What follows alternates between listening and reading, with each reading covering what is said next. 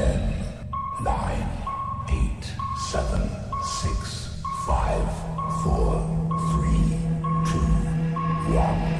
zero.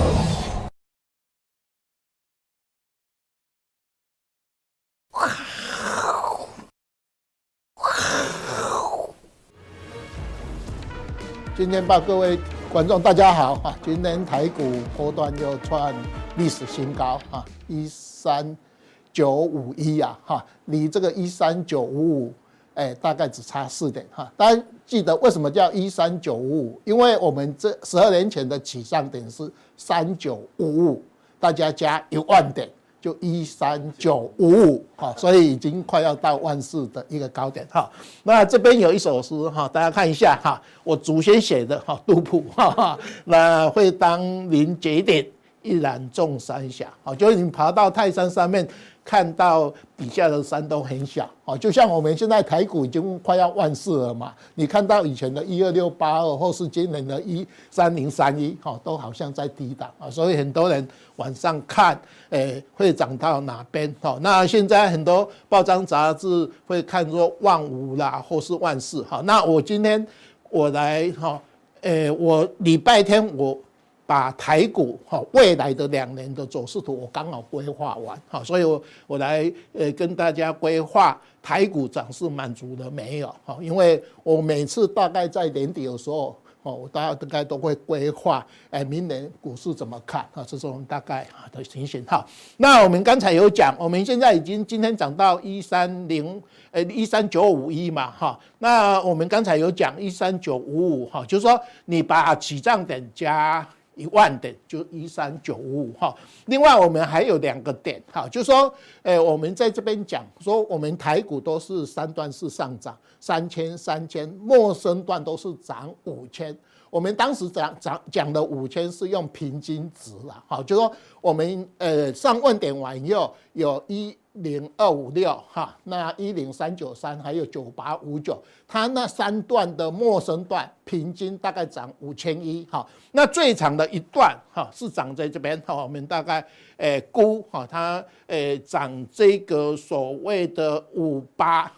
五七八二哈，所以如果是诶涨到最高的满足点哈，以前的历史哈，那你从我们的。诶，这个八五二三，哦，那满足点大概是一四三零五，哈。那如果说我们回到三十年前，哈，我们的一二六八二跌到二四八五，整个跌幅的一个距离，哈，大概是一万一十一九一七，哈，加我们起涨点三九五五，大概一四一五二，好，所以我们大概在图卡里面这边有三个，哈，一个。诶，未来我们的看的一个点数哈，对，最保守就是我们刚才讲的一三九五哈，就今天大概差四点。那诶，大概我们在十一月份的高点应该在这附近哈。那我等一下会规划明年的话哈，我认为诶，今年的十一月份哈是我们的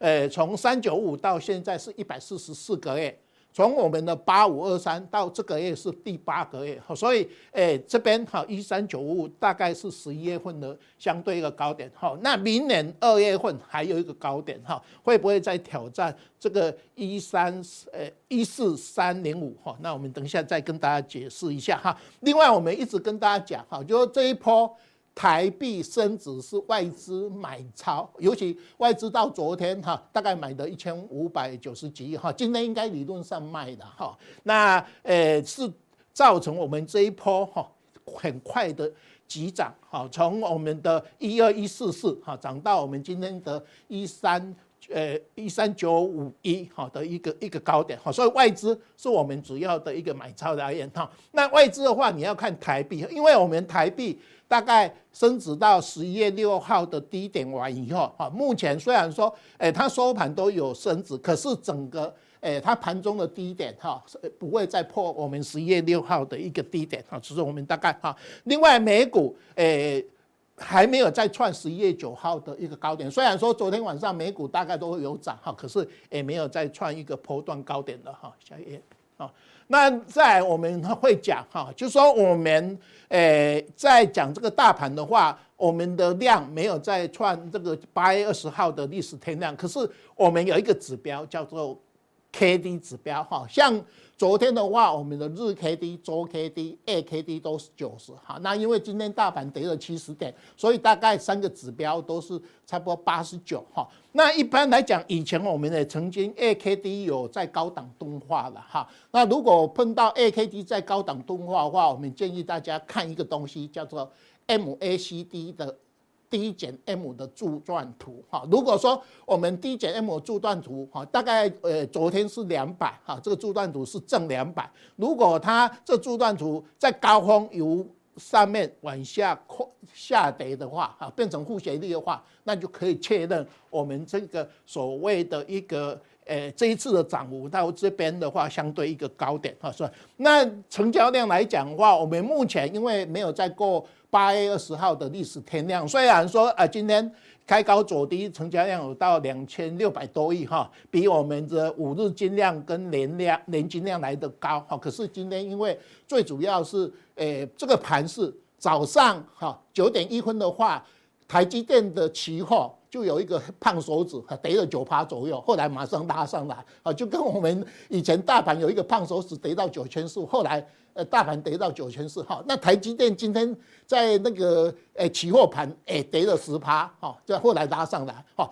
那今天另外还有更离谱的一个东西，就联电哈，二三零三的联电，整个成交量占了总成交量大概十趴哦，所以台积电、联电这两只加起来就是大概整个盘势都是看。它的表现嘛，哈，那联电因为有很多的零股进去，哈，一般来讲，现在零股大概都是占零点二 percent 了，哈，整个大盘哦，可见的大概目前就说你太过于集中在少数的股票，哈，那另外我们等一下要规划盘势的话，我们大概有一个周期循环，哈，八六加八六，我们等一下再解释，哈。那我们今天的盘是，因为我打到昨天哈，今天盘中有到诶一三九五一哈，大家记得哈，一三九五一就是我们的三九五五加一万点，一三九五一哈。那我们经常在讲这个八五二三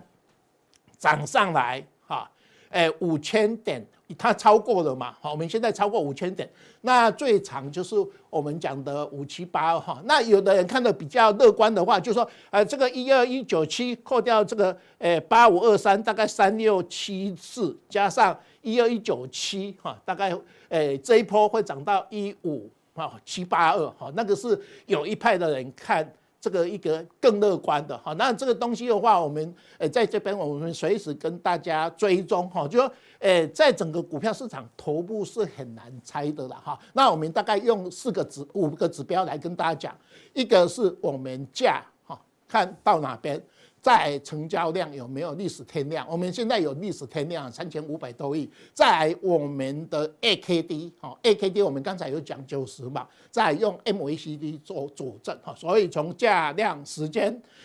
KD 指标跟 MACD 指标随时来提醒大家哈。呃，你在整个喷出去的当中，你到哪边是一个相对的高点？好，下一页哈。那我们这个是呃。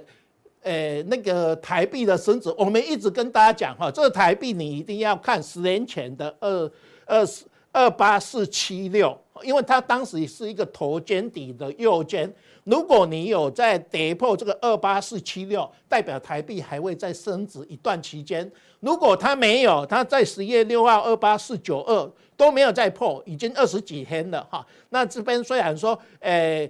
收盘都有升值，可是如果我们认为，假设央行认为这边要锁住，那台币开始要贬值的话，我们发觉到你会看到外资就开始调台湾股票市场，好，就是因为他认为我台币这样，你已经升值空间了嘛，央行都拜托我们的金管，诶证，诶金管会去，诶让他的整个一个，诶外资去卖一缓一，哈，缓一卖了五十八万张了嘛，大概缓一的话应该卖压照。暂告一段落，所以今天反一，诶尾盘有开始大单去敲啊，因为外资，呃那个央行认为，呃那个金管会认为你要把这个缓一每一个，呃呃外资最多只能买它的三分之一嘛，那它已经大概这，呃这个月把这个缓一大幅下降啊，所以这个大家可以去看这几个指标，看外资是不是开始这边要做卖超的动作哈，那是是台币升值到相对一个。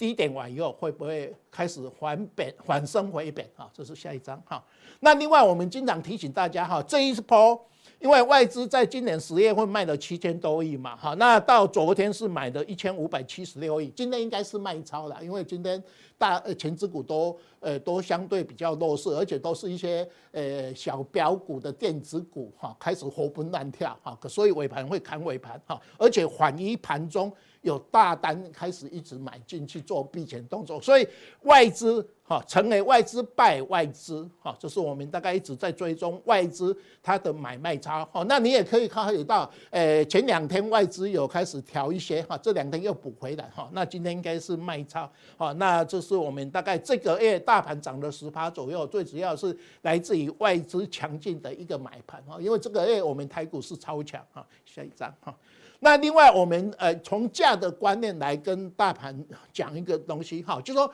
我们大盘目前创五十九年的历史新高嘛，一三呃九五一的哈。那我们可以看得到，我们这边一二一六一二六八二扣二十八五，大概有一万零一零一九七嘛，好，所以你从三八三九五五起涨，我们大概在规划呃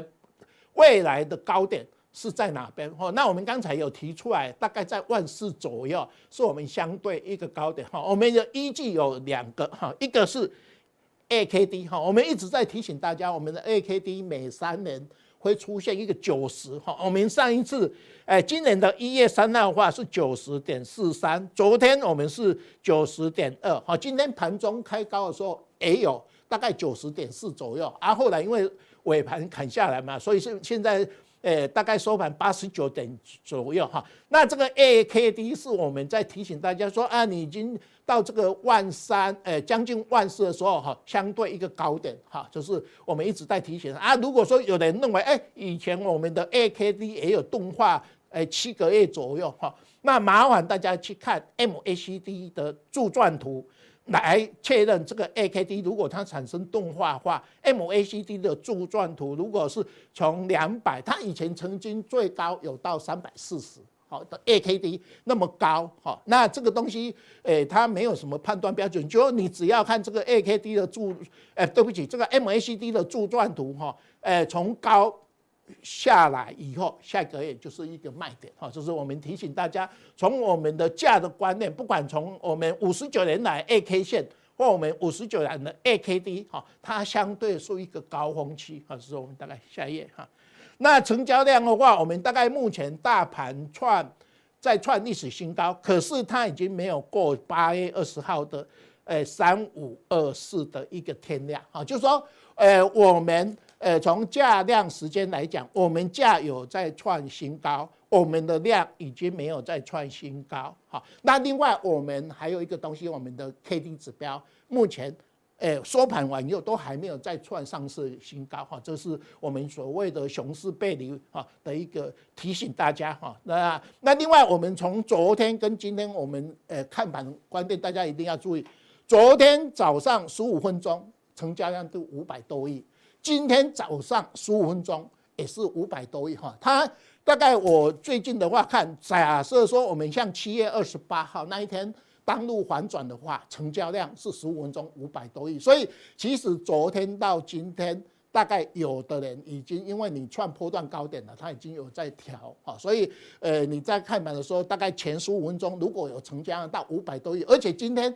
到一个小时晚以后就一千多亿哦，它不像昨天五百多亿晚以后前十前呃前十五分钟五百多呃对不起前三十分钟五百多亿晚以后就收哦，今天没有，今天呃后后面的一呃三十分钟在三十分钟晚以后量又增加到一千多亿哈，所以才砍尾盘啊，所以说我们大概。从价量时间去看哈，那下下一页哈，那时间的话，我们跟大家提醒一下哈，我们这个循环超强哈，到今天是一百四十四个月哈，那我们前一阵子有八十六八十六哈，那我们这一次的话，我们到今天哈，我们这个第七大循环破成两大循环，到现在是五十八个月嘛，哈。那如果它是惠波那契刚好一百四十四个月，所以我们认为十一月份相对一个高点，哈。那从呃我们的八五二三到这个月是第八个月，所以我等一下会规划，哈，我们等一下再加强定，我们会规划，呃未来盘势，就说我们用的一个技巧，就说我们八六加八六。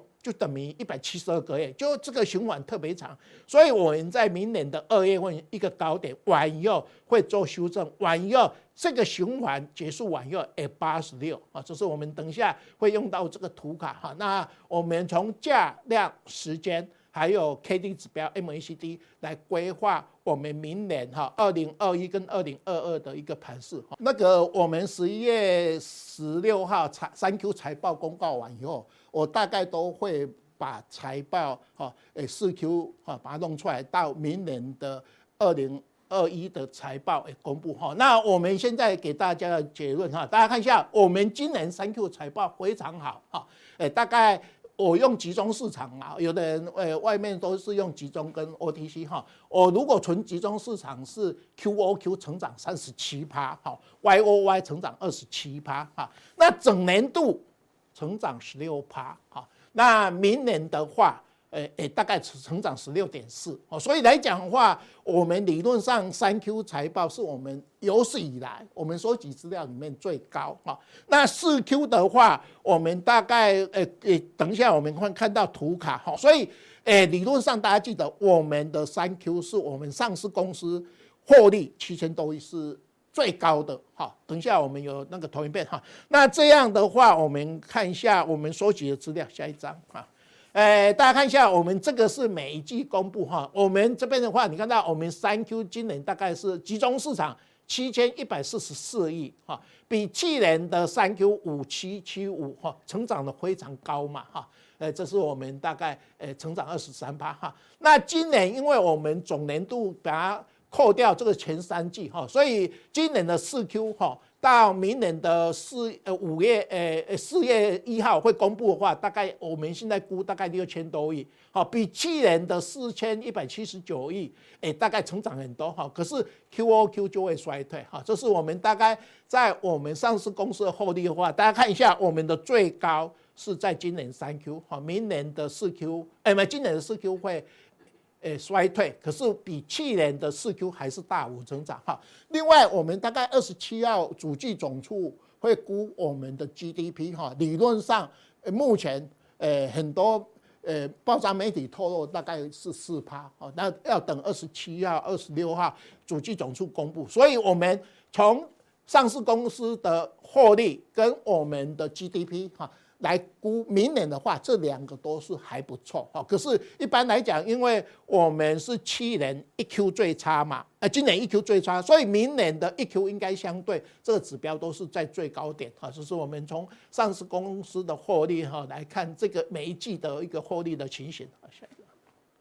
啊，那我们今年的获利，我这个目前哈，大概今年的上市公司获利大概十六点六四哈，呃，对不起，十六点八九哈，明年是十六点六四哈。那这里面的话，我们大概估哈，明年十六点六四哈，这里面有五大类股哈，最好一个是我们的塑化哈，四十五趴啊，一个是钢铁两百零二，好，下一张图卡，航运。航运哈也是我们呃一一个最高哈航运航运的一个东西哈两百八十四，还有我们的呃油电哈，还有我们的面板哈，所以大家记得我们大概明年的上市公司的获利成长十六点六四的话，大概这五类股哈是我们因为基期比较关系啊，大概是我们会呃。转亏为盈或是大幅成长的五大类股，好，那另外我我们知道，呃，这个呃台积电呃跟联发科哈，是我们大概五 G 的最大两只概念股，好，那因为它今年基期比较高了，所以相对明年就没有像我们刚才讲的五大类股，呃那么来又高，好，所以从我们上市公司的获利来讲。我们今年维持十八点六十六点八九成长，明年还有十六点六四的成长，是相对非常好的上市公司的获利。好，那我们呃普通定到这边，我们等一下再规划明年盘势，再加强定。接下来还有下面一位来，好，我是连千文。那今天的话，跟各位报告就是说，哈，哎，在十一月二十四号礼拜二，哈，哎，美国股市大盘涨三百多点，哈，那最主要是因为拜登提名了叶伦，哈，那叶伦等一下他的政见的话，我跟各位报告一下，哈，那为什么美国股市会大涨？哈，那其实过去 FED，哈，一般来讲都是连任。但是哈，这川普的话 对这个叶伦的话，马上就不给他连任哈。那但是现在哦，这个物物以新换了哈，那时代改变了哈，因为哈没有当选，所以原则上暗淡的酒店来哦，比上些人灾哈，通过通过同邦来哈，那不认输也没办法哦，也要承认就是说啊，我要政党交接哈。那这个叶伦的部分的话啊，其实哈，世界的繁华拢是蛮跟陈美凤一样了哈，亲像帮一团哈，马西伯卡抓哈。不过一般来讲是这样，就是说叶伦的话哈，因为他在七月七号有谈一个问题，就是说你们在争论这个纾困方案哈，你们要考虑到市场的一个需求。他认为单单地方政府哦，不要说中央政府哦，但当地方政府的话就要一兆美金才行。好，那如果再加上中央政府的救助补助，还有所谓的这个经济的一个纾困方案的话，那一定要两兆美元以上。所以他当时跟伯朗克两个合起来，建议政府的话，至少纾困方案要两兆美元以上才有用。你如果五千亿一兆的话都没有用。所以原则上的话，哎，这个这个叶伦被提名当财政部长的话，哇，大家就很开心，因为未来的纾困方案以叶伦当财政部长，绝对会把它的一个幅度扩大。那对整个市场来讲是好的哦。所以原则上。叶伦的一个提名的话，哎，美国股市的话呈现一个大涨的一个格局。好，那我们来看一下，就是说这个美国的股市的话，哎，黄华东西邦，哦，想要黄华东西邦。过去你看这个这个贝佐斯哈，在亚马逊，亚马逊以前是没什么赚钱哦，好，好，但是问题就是说它的股价就一直涨。那现在亚马逊一年可以赚到五十二块钱美金了，好，那整个都实现了。现在第二名的话，哈，不是比尔盖茨哦，好，好。那第二名的话是马斯克哦，一千两百七十九亿。那为什么马斯克的话，除了所谓 Space X 的话上太空以外，他的 Tesla 的话，为什么整个市场的期望值还是那么高哈？今年涨幅的话五百二十四个 percent，但是重点来了，涨了这么多，对不对？还是继续看多，而且重点你可以发现几千块哦，看到一千美元。那为什么会看到一千美元哦？因为现在。有个消息说，电动车的售价可能会跌八十八，是真的还是假的？好，那其实我们这样来看哈，二零一六年发展所谓的电动车，Tesla 的电池成本在这个地方哦，两百多块，其他的部分的话，原则上哈，大概都这个价格哈。你可以发现，从两百多块到现在，好，大概一百块左右，下降的幅度很大哦，才三四年哦，所以未来如果说电池电动车的价格跌八十趴是有可能哦，从以前将将近两百五十这样一直跌下来，到二零二零年，所以未来会不会跌八十趴？那我个人认为就是说，以目前的信息面来讲的话，哈，应该不至于跌八十个 percent。但是我们这样来看，哈，Tesla 认为在所谓的这个二零二三年，就在两年哦，因为现在已经十一月了，在两年的话。会有二点五万，不到一百万哦，不到一百万的电动车就会出来哦。那如果是这个价格的话，就表示三年后会跌三十到五十个 percent，也就是说不一定会跌八十八。但是 Tesla 因为它的电池的成本比人家更低，所以有可能会跌三十到五十趴哦，变成一台电动车的话不到一百万哦。那你说市场会不会普及？应该会普及。所以为什么有些人就说，哎，去年特斯拉卖三十六点八万辆，今年大概五十万辆，明年八十万辆，后年是一百四十万辆，之后就冲到一百八十八万辆。所以原则上，特斯拉的一个电动车卖的话是跳空这样急速拉升上去的哦。日本电产，好，它因为一般他们的成本比较高，他说二零三零年会比现在价格跌二十趴，好，那表示说。可能未来三年大概跌十到二十趴，还不至于跌到二十趴。但是 Tesla 的话，可能跌的比较多哦，因为电池的成本下降，而且未来到二零三零年的话，所有的八千多万辆的车子里面有四千万辆的话，有一半的话都是电动车。好，所以你可以发现这个电动车未来空间有多大。那当然，特斯拉的话是独占鳌头，尤其它软体 Autopilot 的话是最强的，所以原则上它会卖最好，只要它有产能。所以这个的一个新闻的话，它告诉你就说，为什么马斯克是第二巨富？哎，搞不好以后冲到第一巨富都有可能。哦，所以一千块钱美金的话，那就非常高。那中国的这个最近的一个信息的话，就是人眼车的普遍率的话，二零一九年是五个 percent。二零二五年会到二十个 percent，而且关键是在这个地方哦，好，因为它辅佐刚才所讲这些假设哦，到二零二到二零二三，那就后年的事情啊，可能电动车的生产成本跟一般的车子的列燃车，它的成本是一样的哦，所以其实再过两三年的话，可能价格就黄金交叉了哦。所以在这种情况之下的话，我觉得电动车的概念股，哦，最近盈利也大涨，哦，包括像所谓的茂联这些股票也都可以注意。那我觉得电动车里面的 MOSFET 的概念，哦，车用概念，包括像大中，哦，包括像所谓的富鼎这些概念股的话，也应该可以注意。哦，所以第一个的话是电动车的概念。那第二个的话，哦，我觉得最近的话，哦，大家都看面板都看得还不错，哦，因为面板现在财报表也很好。那你看面板哦，今年的价格的话大涨哦，之前我们有秀给各位看，所以这个所谓的这个这个这个友达股票有时候很快就反弹，好，所以它力道，但是我觉得面板慢慢各位要小心，好，虽然它可能目前第四季的获利还会不错，但是我个人认为就是说面板真的就不应该买了，哦，就不一定要买的，哦，你看 iPad。哦，iPhone 都是用 AMOLED 哦，现在把现在四款全部都 AMOLED 的哦，但是重点来了，iPad 它还是用 LCD 哦，哦，它还是用 LCD 哦。现在 iPad 的话，现在都是 LCD，但是因为 iPhone 全部改成 AMOLED 的，所以明年下半年 iPad Pro 搭载的是 AMOLED，就不用 LCD 的，所以原则上这个对友达群创也是还是一个冲击哦，还是一个冲击哦。哦，那当然。苹果这个 iPad 有一款 mini 用 mini LED 哦，但是那是是是这个这个一款而已哦，不多，大部分都是用哦 AMOLED，所以这个对于友达群众的消息是比较不利。哦，那再来你看，好，这个这个这个当然友达那个另外一个就是华星光的十一代厂，惠科的八点五代厂是明年三月出来，所以明年一二月份可能面板价格就要开始跌哦。因为它要预期未来华星光是十一代厂哦，所以那个产量是很多哦。那惠科是八点五代厂，那产量也还蛮大的哦。所以明年一二月份的话，这个价格就涨不上去，甚至有可能跌。那之前这个面板涨的话，是因为韩国的厂商他要不生产 LCD，要全部去生产 AMOLED。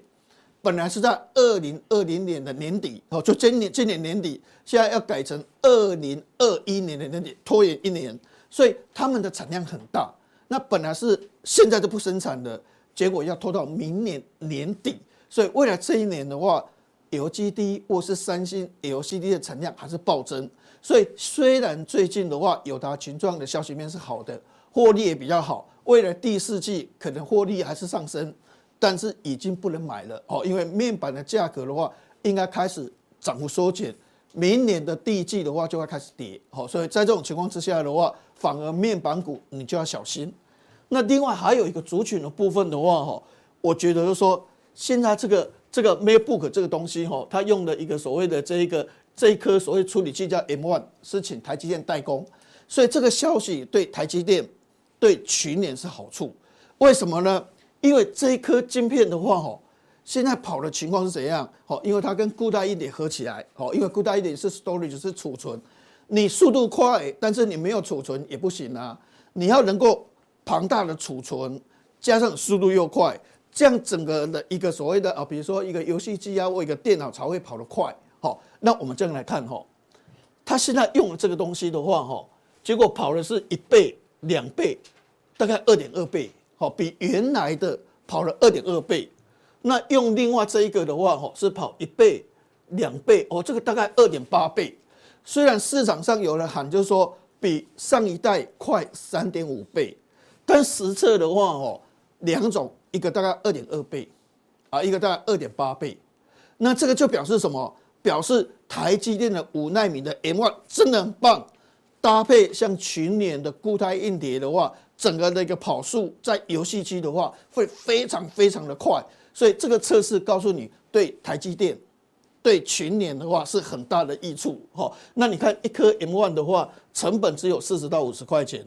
但是 Intel 要一百七十五到两百块，甚至四核心要二五到二五零，所以就苹果它就省了多少钱？两百多块哦，所以这个对台积电是有利啊。台积电会说说你赚这么多，但是你代工费用给我高一点啊，五奈米给我高一点啊，哦，那这对台积电是有利。那群联发布的这个所谓的固态硬碟哦，这个跑的速度也非常快，所以它整个情况都很好。所以这个它告诉你就说，群联跟台积电的话是这个苹果 M1 最大的受惠股。好，那再来我们再来看一下哦，这个这个。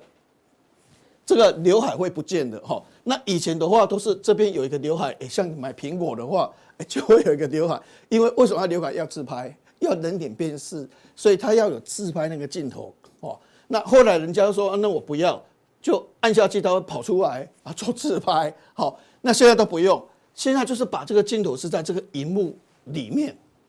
好，荧幕里面，那以前为什么不能做到荧幕里面？因为玻璃哦，荧幕是玻璃，很厚，所以你要感测的话没办法感测，因为玻璃太厚。现在可以做到这个所谓的 UDC 的的技术的话，就是它里面的那个镜头在里面的话，能够感测你人脸辨识，呃，人类能够做自拍的一个动作哦。那像 OPPO 也这样在做，那这个东西是代表什么？代表对于屏下感测器的话，就一个商机。以前的话是要做一个刘海。好，那我一个打孔，或者是按下去跑出来。现在不用了，现在直接坐在屏的这个荧幕的下面。那对荧幕下面的感测器厂商的话，哎，这个就非常有利。好，所以目前的话，在荧幕上要设置刘海挖挖孔来做这个自拍的相机。那现在这个 UDC 可以解决。好，所以原则上它会在相机的荧幕后面，光线只要穿过面板就能够进入镜头，就可以做一个折射。所以这个技术完成之后，对屏下的感测器的公司的话非常有利。那是哪些公司呢？哦，那就像升佳跟矽创，因为升佳的市占率的话四成，跟第一名的差不多。哦，AMS 的话差不多。所以原则上的话，我想获利二十九块多，明年获利上四块。所以反而这类型股票或许可以值得注意。哈，那等一下加强定的部分，我们会跟各位报告。最近外资哦在谈几轮几几档个股，包括联电。它为什么会看得很好？那我们从里面的一些因素的话，跟各位做一个详尽的一个报告。谢谢。接下来还有下面一位来，来，好，大家好。我想最近的盘势确实比较不好做了哈。那我们先来看一下，其实当然最近来讲的话，其实有些股票最近半比较强势的，不外乎就是半导体等等啊。哈，那等一下我们会针对五 G 的部分来跟大家进行报告。那当然也有人说。五 G 啊，好像没有特别的厉害啦哈，因为这个 PTT 里面有人在探讨五 G 的问题哦。那其实我跟大家讲啊，就是说，你看一下啊，当然一开始的时候会买五 G 的，当然就是技术狂热者啊，或者是说其实他就是爱炫呐，或者是他真的对于这些高科技的部分，他比较想要买啊，所以就会去买。可是慢慢的要等到价格当然越来越便宜，技术越来越成熟之后，那这一些人才会进来买。那才会造成所谓的一个大量的部分的。好，那我们先来看一下，其实我跟大家讲哦，五 G 的部分它应用的范围很广啊。那这些其实我也不用多做说明了哈。其实很多大家都知道，你比如说像自驾车啦，啊，你比如说像远距手术啦、医疗等等、四 K、八 K 啦等等等这一些。好，那我跟大家讲，其实之前呢，我看过一篇文章啊，哈，他说我们的五 G 的部分哦，五 G 哦，假如说手机啦，哈，现在有五 G。那假如说你的地方它是没有五 G 的，是四 G 的，其实它的五 G 它的那个格子它还是会跳出五 G，它不会变成四 G，哦，就是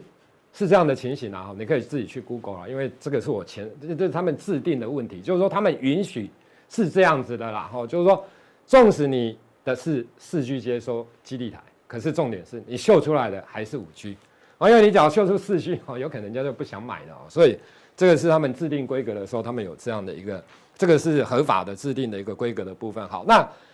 这些东西哦，其实我要讲的，大家现在对五 G 的部分，其实差别差差在哪里，你知道吗？你说啊，有些人说啊，速度还是很慢，因为你用到的是四四 G 啊，不是用到的是五 G 啦。那其实五 G 要真的可以广泛应用的时候，除了大型的基地台之外，其实最重要的就是微型基地台，就是小型基地台的部分。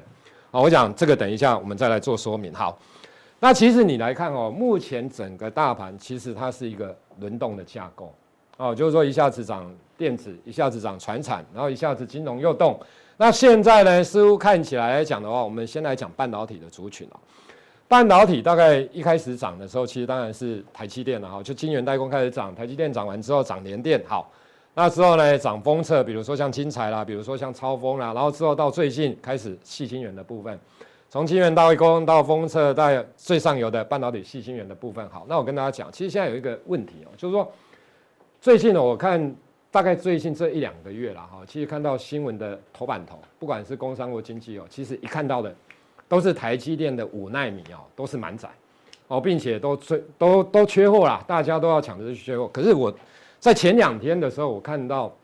集邦科技的报告啊，其实在前几天你可以自己去 Google 啦哈，集邦科技的，然后就打集邦科技台积电五奈米，其实他发现他做了调查之后，其实它里面的内容的意思啦，大概是这样子。现在 Apple 现在台用台积电五奈米的只有剩下 Apple 一个人，因为华为的海思，华为它已经没办法了，因为九月十五号之后就停止缺，就停止供货了，所以现在到年底大概只有 Apple。那他也讲，现在其实五奈米的集邦科技讲的，不是我讲的，集邦科技讲说，其实五奈米现在的产能利用率大概只有八十五趴到九十趴的水准，其实不是外传大家讲的是一百趴满载的一个水准哦，你可以自己去 Google。所以大家有没有发现，最近的台积最近的台积电真的不太涨，都是涨联电。那当然联电因为八寸晶圆厂等等，因为缺货啦，调涨价格等等等，这个不管了。可是似乎现在看起来，台积电的在五奈米最新的制程当中，其实它的一个产能利用利用率来讲，其实似乎没有那么的高。那明年下明年上半年之后呢，它除了苹果之外，有可能会加入 AMD。可是那时候其实也是大概以目前来看。集邦科技所所所所研究出来的，所调查出来，大概明年上半年，它的产能利用率在五奈米的部分也是八十五趴到九十八。那有可能到明年下半年的时候，你比如说像其他的高通啊，或者联发科啦、等等等，才会加入五奈米，甚至于四奈米啦。所以我觉得就是说，以目前来看哦，其实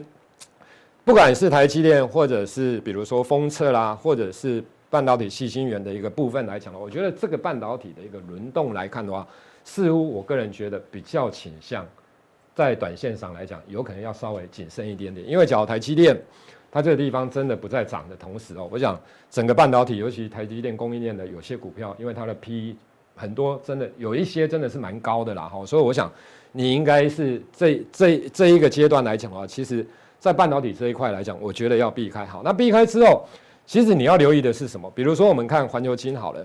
环球金它的一个展望来讲的话，当然他认为第四季营运会更上层楼，然后不管啊。那其实我觉得重要的是，他认为各国将会加速部件五 G 的建设啦，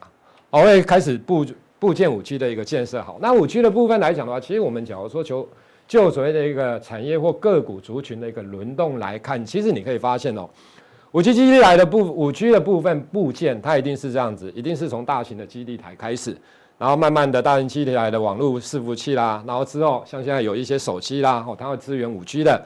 跟它的一个一些相关零组件。然后之后呢，会是什么？因为大型基地台布置陆续的布置之后，其实小型的、微型的基地台的部分，它也会开始陆续的一个布置，甚至有有一些光纤网络，它也会布置。所以我个人觉得，其实这个地方来讲的话，哦，有一些股票，其实在微型基地台这一块来讲，你有可能要特别的留意啦，因为他们的涨幅相对上来讲也不是那么的一个大哦。那最后来讲的话，才是科技的一个整合啦，企业专网、智慧城市、车联网等等等这一些哦。那我们来看全球五 G 基地台的预估来讲的话，好，那我们可以观察这个绿色的柱状图哦，从二零一七年到二零二三年的话，其实你可以看到绿色的柱状图其实是越来越大的哦，是越来越大了。那到二零二三年的时候，其实两百七十六亿美元当中，就全球的一个基地台当中，大概有五 G 会占一半以上的一个水准。所以你可以看到柱状图，它是这样的情形。好，那我们来看一下，在所谓的微型基地台的部分哦，就 small small cell 的一个部分来做观察，你可以发现哦，它从二零一九年的大概五点八二二亿美元哦，它会到二零二五年哦，它的一个复合成长率，年复合成长率大概是三十七点一趴的水准，就是说它的一个复合成长，其实五 G 能不能真的用那么快的速度，或者是低延迟啦，等等等，其实很重要的就是在微型基地台这一块啦。那我觉得就基础建设的一个部分来讲的话，这个地方微型基地台它理论上它会加快所谓的一个脚步。那五 G 基地台的数量来讲的话，你可以看到比四 G 的一个基地台部分大概会多一点五倍到两倍的水准。好，那小型基地台的部分又是一般基地台的二到三倍的一个水准。所以你可以看到，其实以这样来看呢，你乘起来，其实需要用到微型基地台的部分来讲，真的是非常的一个多。那我们来看一下，你比如说像白牌基地台的平均毛利率大概上上看四十趴，那高于白牌伺服器的平均哦，大概十趴的一个水准。所以，我个人认为啦，其实以这样的一个情况来看的话，其实目前大家应该可以留意一下微型基地台的部分。好，那我们来看一下，其实最近哦，ABF 的窄板也蛮强，其实也不是最近，之前就蛮强的。那为什么？因为 ABF 的窄板的部分，它有用在五 G 基地台，比如说大型的一个基地台的基础建设，或者是一些伺服器啦、交换器啦，或者是 AI 晶片的一个部分来讲，所以。A B A B F 载板当然它的一个需求相当的畅旺啦，我想明年当然它的需求也蛮大的，所以就长线上而言，我想 A B A B F 载板这一块来讲的话，其实是不错的。只是说，你像南电，它的股价已经创下新高的一个水准，那景硕股价其实说真的也涨很多。那你说基本面好不好？当然是不错啦。好，我想除非是整个五 G 的部分来讲，整个都递延啦，哦，除非都递延。不过不过这个是一个趋势上的一个问题。所以你说那些股票未来啊、比如说像景硕啦、南电啦、欣兴等等电子这一些股票，未来趋势上，我觉得都是向上，只是说短时间，因为他们真的有时候会涨比较多，所以你有可能要等待拉回来之后，啊、再进行逢低的一个留意，我想就可以了。那因为 A V F 涨了之后，我觉得微型基地台这一块来讲吧，有一些个股的部分啊、我想在加强錠我会来跟大家进行说明。那当然也。最后也谢谢大家的一个观赏。